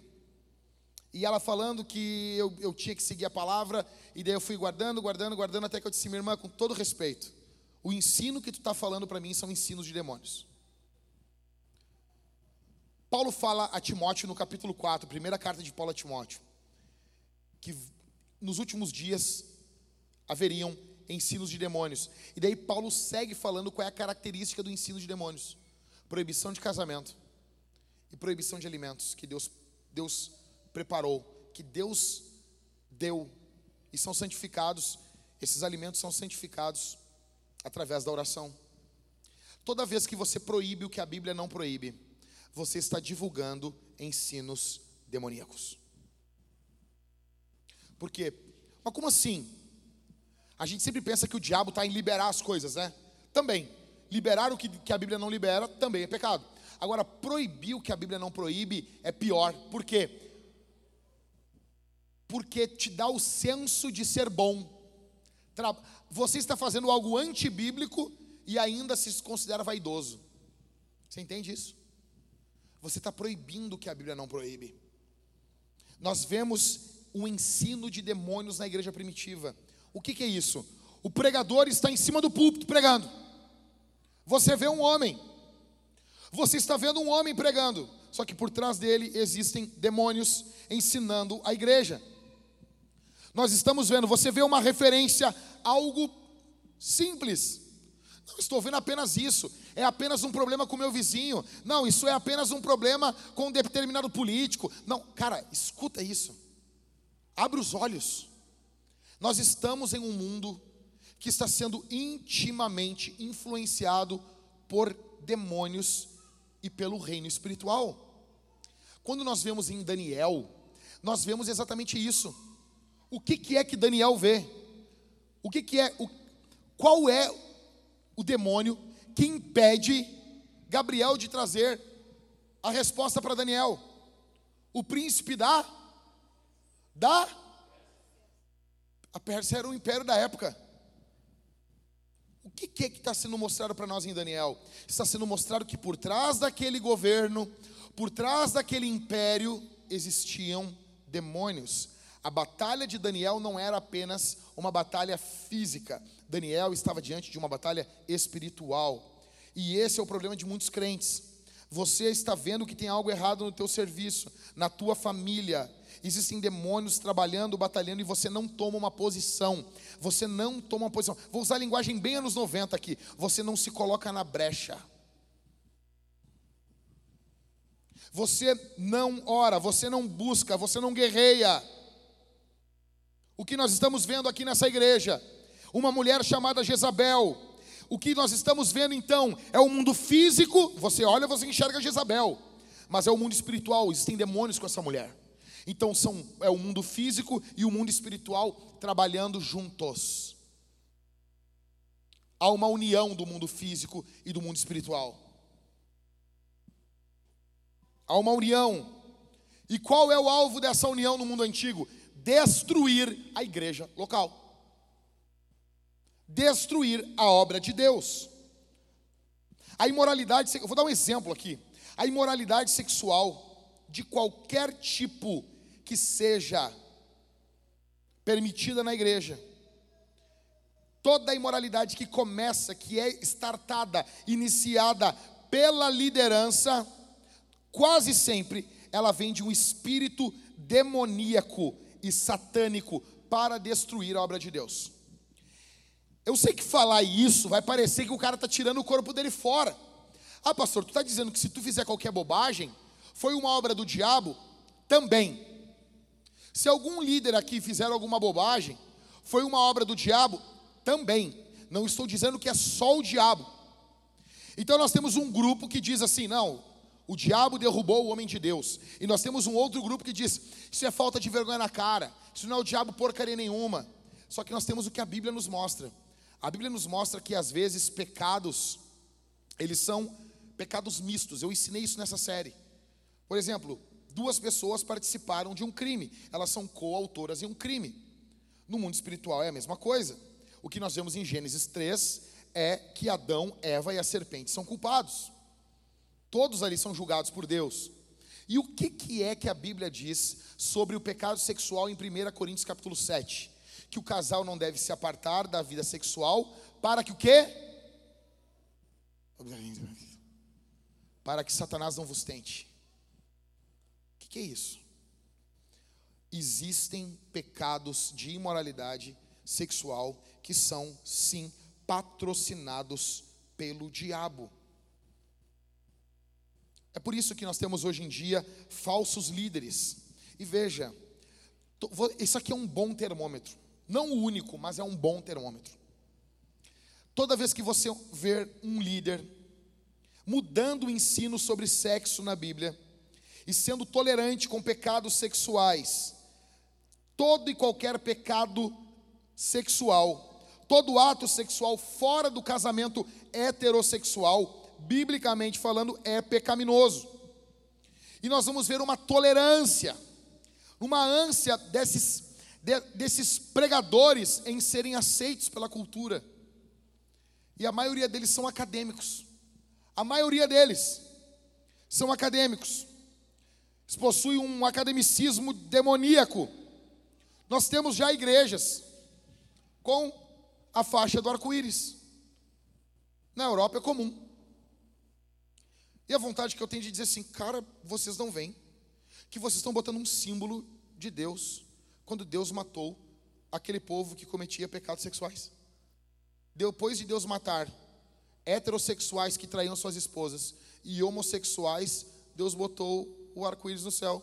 É um símbolo do juízo de Deus e da fidelidade de Deus com o seu povo. Deus salvou só Noé. Deus ia matar geral aí dentro aí, velho. E está botando símbolo disso aí. Vocês são loucos. Você pode ver. Ah, mas aqui não está crescendo. Isso vai despontar nos próximos anos do Brasil. Igrejas inclusivas. Isso vai despontar, porque estamos vivendo os últimos tempos. Isso vai despontar no Brasil. Essa é a tolerância, entenda, a tolerância é a falsificação do arrependimento. O diabo falsifica tudo. Deus criou o arrependimento, o diabo cria a tolerância. Ah, mas temos que ser tolerantes. Tolerante com quê? Nós temos que tolerar o que a Bíblia tolera e devemos não tolerar o que ela não tolera. Ou pergunte para os tolerantes: vocês toleram a minha intolerância? Eles não toleram, eles também são intolerantes. Como diz D.A. Carson no seu livro, a intolerância dos tolerantes. Então, assim, então tolere. Qual é o pecado da igreja, ali de uma das igrejas, das sete igrejas? Porque tu tolera, eu tenho contra ti, Jesus fala, o pecado que tu tolera Jezabel. Então, tolerar o que Deus não tolera é pecado. Pergunto para você: o que, que você tem tolerado? Em primeiro lugar, na tua vida. Em primeiro lugar, em você. Em primeiro lugar, sabe por que, que o Evangelho está naufragando na Europa? Sabe por que, que o Evangelho está naufragando na Europa? está acabando. Os missiólogos dizem, gente, atenção aqui, ó. Se isso aqui não dói em ti, tu morreu. Se isso que eu vou dizer agora não doer em ti, tu tá morto. Tu tá morto. Me avisa que nós vamos fazer uma cova para ti no fundo da igreja, nós vamos te enterrar. Alguns missiólogos dizem que o cristianismo vai acabar na Europa até 2030. Por quê? Por causa do racionalismo. Primeira coisa que você nega, a criação como um ato de Deus. Até aí você, você pode ser cristão, evolucionista, né? Fazendo todo aquele malabarismo, tá bom. Segunda coisa que você vai negar, você vai negar os milagres do Antigo Testamento. Você nega os milagres do Antigo Testamento. Segunda, terceira coisa que você vai negar, depois que já negou o milagre da criação, os milagres do Novo Testamento, você vai negar os milagres do Novo Testamento. Jesus não multiplicou o pão assim, não multiplicou o pão. Ele só pegou um pão lá e todo mundo ficou tirando o pão das suas lancheirinhas lá e multiplicou o pão, entendeu? Entendeu? Ah. Aí o quarto passo é negar a ressurreição de Jesus. E o quinto passo é negar a volta de Jesus e a existência de Jesus. A maioria dessas igrejas na Europa está assim, com suas bispas homossexuais casadas com outras bispas. E nós estamos enxergando o declínio do cristianismo na Europa. Por quê? Porque abraçaram uma religião racionalista. E nós corremos esse risco porque nós amamos a teologia reformada e a teologia reformada mal interpretada pode deixar você racionalista e não um homem bíblico. Você pode se tornar um cético que já não acredita mais em demônios, em anjos, que não acredita mais no mundo espiritual. E aqui está a maior derrota da tua batalha espiritual. Você lê no livro do C.S. Lewis as cartas de um diabo ao seu aprendiz. É extremamente interessante que você não acredite que o diabo exista. Terminando. Em último, nós vemos o reino de Deus vindo para a terra. João viu no último capítulo da Bíblia, no penúltimo, capítulo 21, vi também a cidade santa, a nova Jerusalém, que descia do céu da parte de Deus preparada como uma noiva enfeitada para o seu noivo.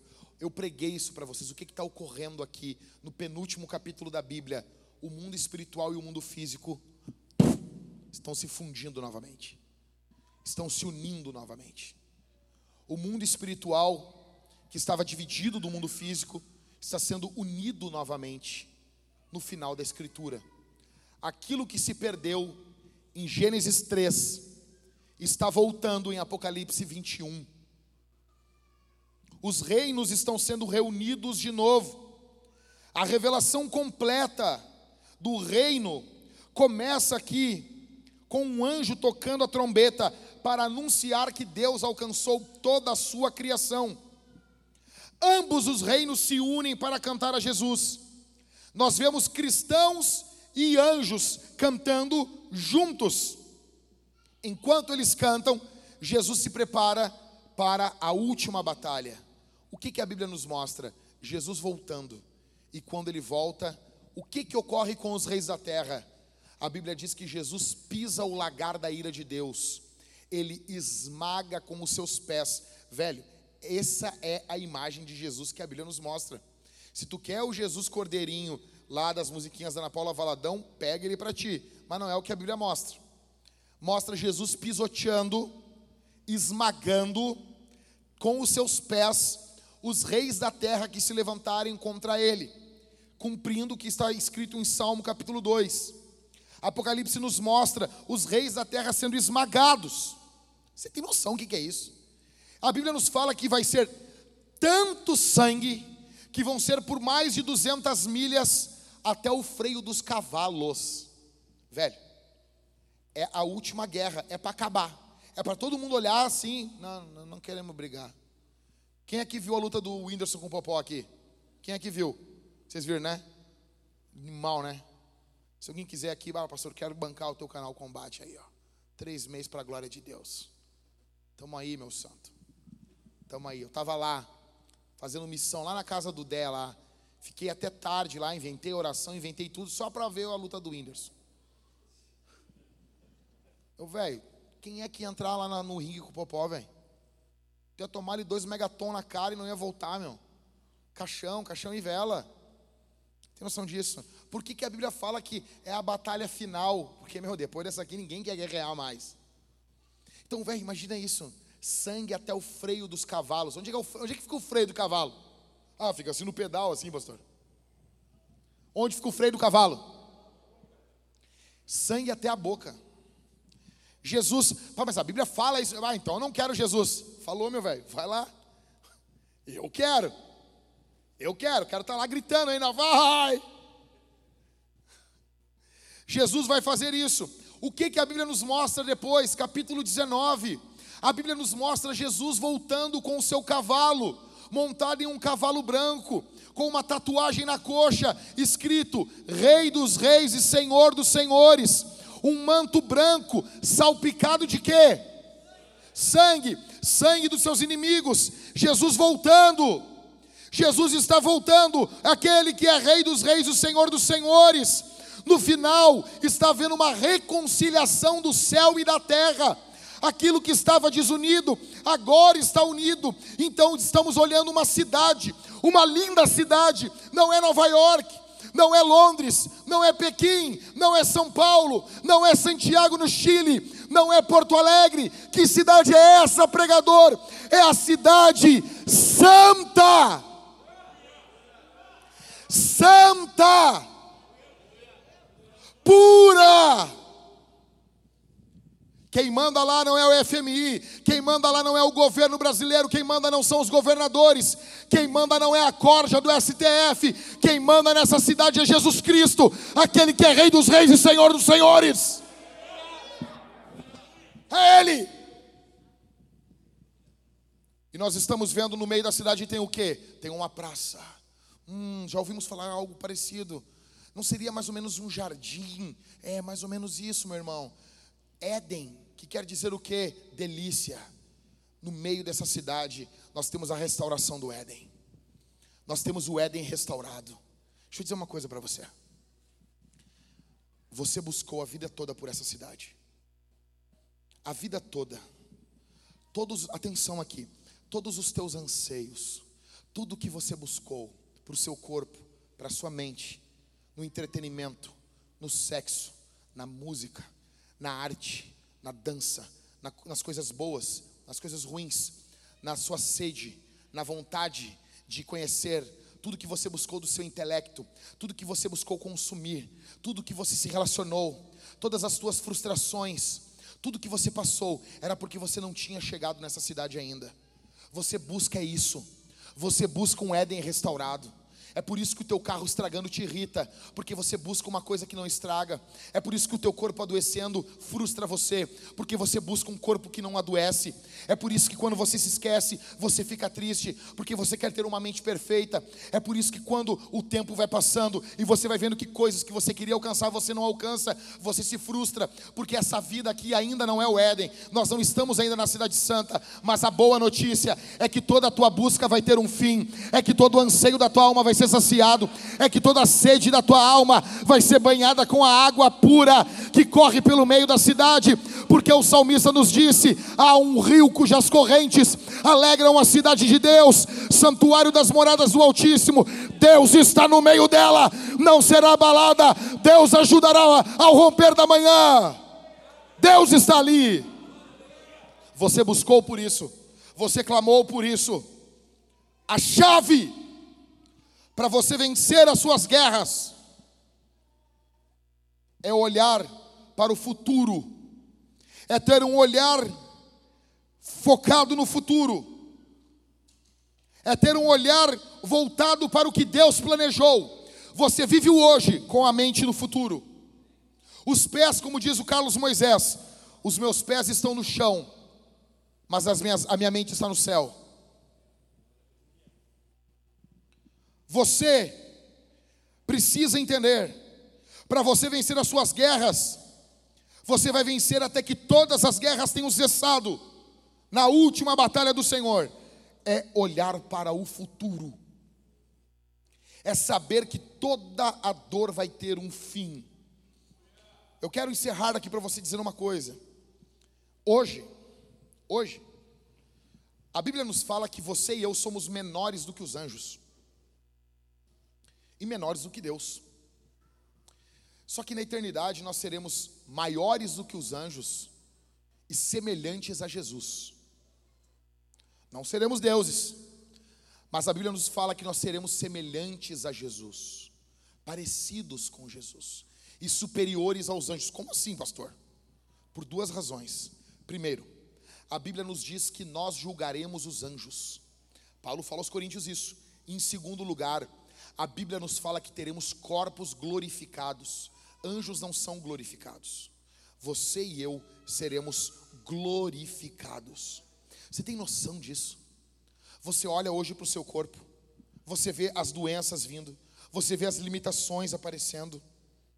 É por isso que hoje você está lutando. É por isso que você hoje luta. Até vermos Jesus em pé na terra com os dois pés nessa terra, nós devemos permanecer nessa terra em pé, até nós vermos Jesus de pé nessa terra, com os pés do Monte das Oliveiras, como diz o profeta, aonde ele vai fender o Monte das Oliveiras ao meio. Até nós vermos isso, nós precisamos ficar em pé, em pé, em pé. É por isso que o apóstolo Paulo fala em Efésios capítulo 6 que devemos permanecer inabaláveis. Depois de ter feito tudo, permanecermos em pé. Em pé. O diabo quer derrubar você. O diabo quer humilhar você. Mas Jesus Cristo veio a esse mundo. Jesus Cristo derrotou Satanás na cruz do Calvário. O apóstolo Paulo fala, velho, olha isso aqui, meu. O apóstolo Paulo fala em Colossenses capítulo 2 que o escrito de dívida que era contra nós, havia um escrito que era contra você e contra eu. Jesus pegou esse escrito. Jesus pegou o escrito de dívida que era contra nós e ele cravou o escrito na cruz, triunfando sobre eles na cruz. Havia uma sentença contra você havia uma sentença contra a minha vida, estava lavrada, estava confirmada, estava dita, estava outorgada, estava anunciada. Jackson Jacques está indo ao inferno. Havia uma sentença, e nessa sentença estavam todos os meus pecados, e nessa sentença estavam todas as minhas maldades os demônios faziam festa, eu não tinha como me libertar, eu não tinha o que fazer, os grilhões estavam nas minhas mãos, os grilhões estavam nos meus pés, na minha cabeça havia algo que circulava sobre ela, algo muito pesado, nas minhas costas havia um fardo do pecado, eu estava marchando para a morte, eu estava indo para o inferno, até que Jesus Cristo de Nazaré veio até mim, arrancou as correntes e disse: Você está livre, você está livre. Nós vamos louvar a Jesus, nós vamos cantar esse Jesus, nós vamos louvar a esse Deus maravilhoso, nós vamos glorificar a esse Deus, nós vamos cantar ao nosso guerreiro e Salvador Jesus Cristo, sabe por quê? Sabe por quê? Porque Ele está aqui, porque Ele está aqui, porque Jesus Cristo está aqui. Atenção aqui em mim, irmãos. Jesus está aqui. Jesus está aqui. Então nós vamos cantar a Ele, porque o Senhor Jesus está aqui. Nós vamos louvar o Seu nome. Nós vamos cantar ao nosso guerreiro Salvador. Em segundo, nós vamos comer a comida do céu. Nós vamos comer a comida do céu. Nós vamos comer. Toda guerra nós comemos. Toda guerra você tem que, você tem que, ter, que comer. Eu sei que tem um pessoalzinho aí que faz a dieta do low carb, né? Eu sempre, eu, eu conheço eles de longe. Eles perdem 10 quilos em uma semana. E eles se acham espertos, Daniel. Eles perdem só água. E eles ficam com aquela cara de panda, com, com os olhos fundo, caído. Não conseguem processar um, um pensamento. Porque eles abriram mão de carboidrato. Carboidrato é vida. Jesus falou isso. Por que estão rindo? Ele é o pão da vida.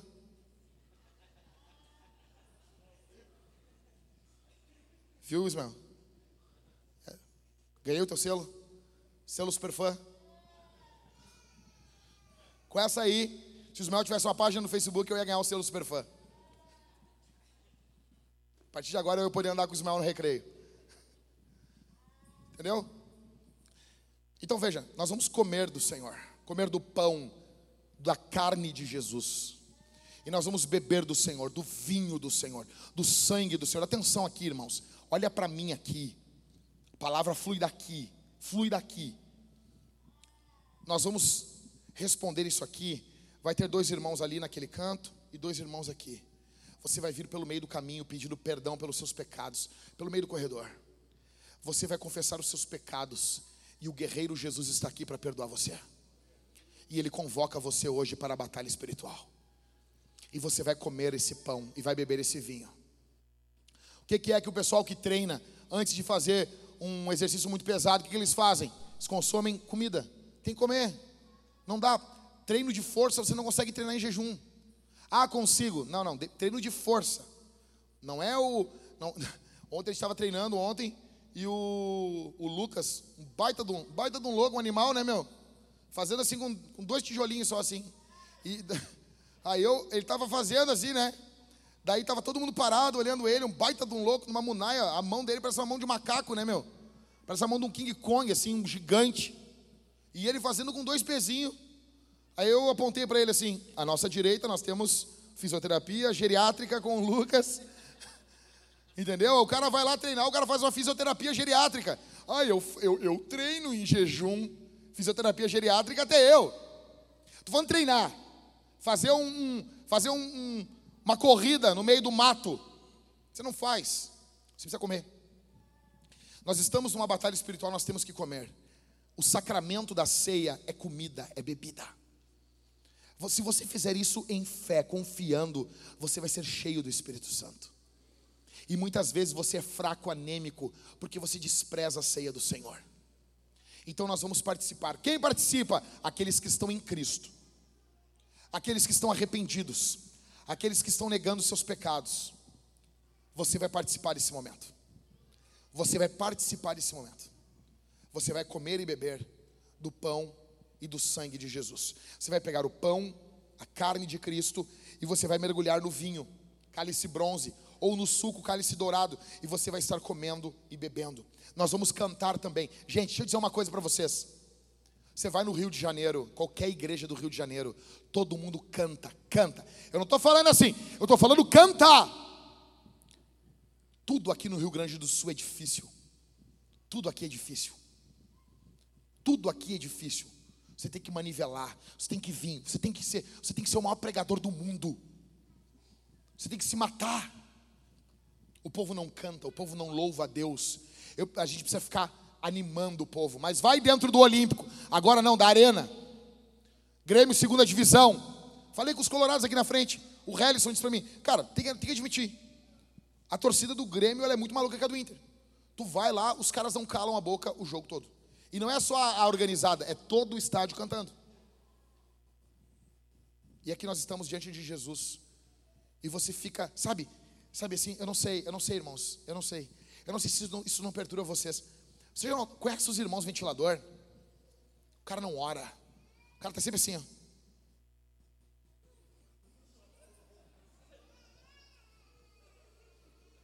O cara, o cara tá sempre catando tudo, velho. Que nojo. Eu tenho nojo disso. Tenho nojo disso. Eu acho nojento gente que não consegue fechar os olhos e orar. E orar.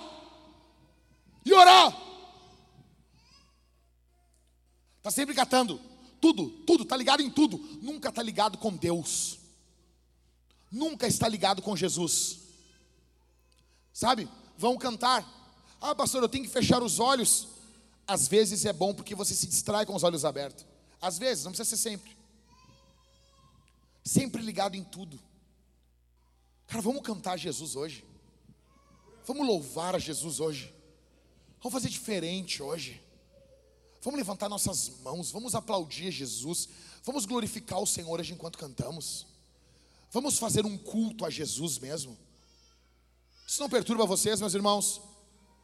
Vocês não ficam agoniados? Porque veja, o tempo do culto vai ser o mesmo. Você cultuando de verdade vai ser o mesmo. Em último, nós vamos servir o Senhor.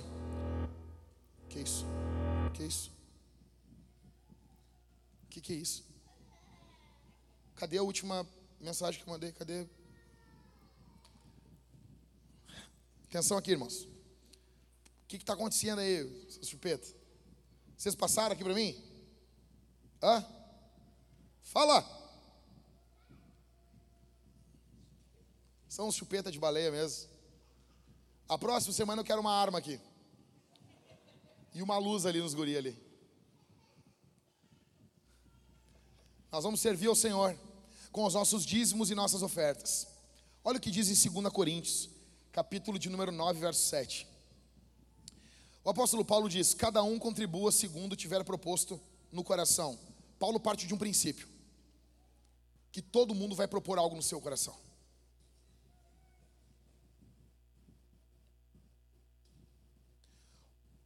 Que, que você propôs no seu coração para ofertar ao Senhor aqui hoje? Para dizimar ao Senhor? Cada um contribua segundo o que tiver proposto no coração, não com tristeza ou por necessidade, porque Deus ama, atenção, quem dá com alegria. Atenção aqui. Cada um contribua segundo o que tiver proposto no coração, nas vísceras. A ideia aqui é o interno do homem. O que que Deus está dizendo? Essa oferta ela não é um ato externo apenas, ela vem daqui de dentro. Tem um anseio aqui, tem um anseio dentro da alma do crente de ofertar. Ele é doador, ele é generoso. Tem um anseio, aquele que nasceu de novo, aquele que ama Jesus, aquele que ama o reino de Deus, que ama a obra de Deus, ele tem uma inquietação dentro dele. O que?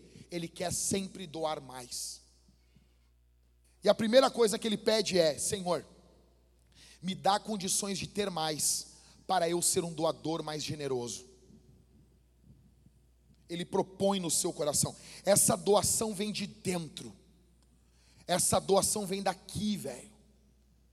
Não é um ato externo apenas. O apóstolo Paulo segue e diz: não com tristeza. Por que, que ele diz com tristeza?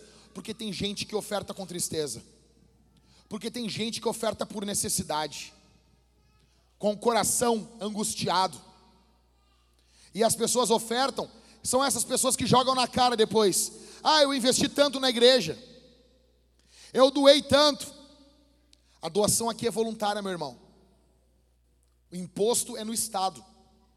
Você está aqui voluntariamente. Você se une aqui voluntariamente na igreja. Essa doação não é com tristeza, porque quem oferta com tristeza, quem dizima com tristeza, não tem os olhos em Jesus, tem os olhos no homem. Aí o apóstolo Paulo segue e diz: não com tristeza ou por necessidade, porque Deus ama quem dá com alegria. Deixa eu dizer uma coisa aqui. Não vamos fechar os olhos para o que a Bíblia diz. A Bíblia diz que Deus ama quem dá com alegria. Por quê? Porque Deus é um doador alegre. Toda vez que você doa de forma alegre, você fica mais parecido com Deus. Porque Deus doa a vida, e doar a vida para nós é algo que traz alegria ao coração de Deus. Porque Deus, Ele doa o seu espírito ao Filho. Essa é aquilo que os teólogos chamam de, chamam de pericorese, ou a dança da trindade. O Espírito é derramado sobre o Filho através do Pai, e isso eternamente. É um movimento na trindade. Há um movimento na trindade, há uma dança dentro da trindade. Ah, não concordo com isso, ok. Mas movimento há dentro da trindade. O que, que é isso, meus irmãos? É doação. O que, foi o ato de salvação? Doação. Porque Deus amou o mundo de tal maneira que deu o seu filho, doação. O que é o sol? Doação. O que é o verão? Doação. O que é a, o inverno ou o outono que vai começar daqui a um mês, Mariane? Daqui a um mês. Vocês que amam o verão aí, acabou. Falta um mês e pouquinho, gente. Nossa vitória vai ter sabor de neve, sabor de sorvete de mel. Entendeu? O que, que é o outono? É doação de Deus. Deus ama quem dá com alegria, porque quem doa com alegria é parecido com Deus, e inegavelmente a vida de quem doa é uma vida melhor. A vida daqueles que são generosos é sim uma vida melhor. Vai ser melhor. No mínimo, você vai ser livre da avareza. Eu convoco você aqui essa noite a doar de forma generosa. Como que nós vamos fazer isso? Através das máquinas de cartões. Nós temos o Gabriel Tavares de um lado e o meu irmão Lucas Evangelista do outro. Estão os dois com a máquina levantada ali. Você vai chegar, você pode doar através de crédito, de débito. A Pix, atrás dos meninos ali, temos os quadros com o QR Code. Você pode chegar com seu Tamagotchi, seu celular ali e fazer uma doação através de crédito ou débito também. Pastor, eu tenho só dinheiro físico. Nós temos um gasofilácio no fundo da igreja, ali, de madeira, onde você pode chegar e depositar o seu dinheiro físico. Sabe, estávamos conversando sobre isso. Já, irmãos, nós precisamos definir a nossa vida. Ou nós compramos esse prédio, ou nós vamos ter que nos mudar. As coisas estão bem complicadas. O pastor Everton tentou negociação para vermos um desconto maior, subiu muito o aluguel, e a razão da qual a antiga igreja saiu desse prédio foi a falta de condições de negociar com o dono do prédio. Ele é irredutível. Irredutível. Nossas doações precisam ser mais ousadas. Nós precisamos ser generosos de forma exponencial. Nós precisamos disso. Seja generoso. Seja generoso. Ok, meus irmãos? Amém? Porque quando a gente fala de oferta, assim, parece que sai o fervor, né? Amém, meus irmãos? Você vai na, na África e você vê as pessoas dançando enquanto estão ofertando. Você vê pessoas que estão entregando na frente, às vezes, uma, uma bergamota, uma camiseta rasgada, porque é o que elas têm para ofertar ao Senhor. Nós temos que ter um choque de realidade urgente. Amém? Feche os olhos. Que o Senhor faça de você um guerreiro nessa última hora, nessa batalha espiritual. Que essa série venha mudar a tua vida poderosamente. Venha mudar a tua vida. Feche os teus olhos. Feche os teus olhos. Pai, eu oro nesse momento por cada irmão que está aqui, por cada irmão que veio até a igreja, ouvir a tua palavra, ouvir o evangelho, por cada homem, cada mulher que está aqui, Senhor, que confia na tua obra, que confia no Senhor, que acredita que o Senhor pode fazer uma grande obra. Bendito seja o teu nome exaltado seja o teu santo e o teu maravilhoso nome. Nós invocamos o Senhor aqui e pedimos que o Senhor derrame o teu espírito, fazendo homens e mulheres aqui destemidos no mundo espiritual. Que o teu reino venha, que um pouco do teu reino venha sobre a nossa igreja, Senhor.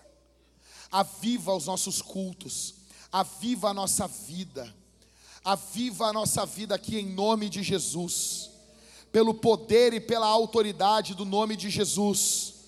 Pelo poder e pela autoridade do nome de Jesus. Aviva a nossa vida, Senhor. Derrama teu espírito aqui. Ó Deus, nos desperta para missões, porque o espírito e a noiva dizem: Vem, vem. E aquele que tem sede, venha e beba de graça da água da vida. Come now, fount of every blessing. Tune my heart to sing thy grace. Streams of mercy never ceasing. Call for songs of loudest praise. Teach me some melodious sonnet Sung by flaming tongues above Praise the mount I'm fixed upon it. Mount of God's unchanging love. Here I raise my ebony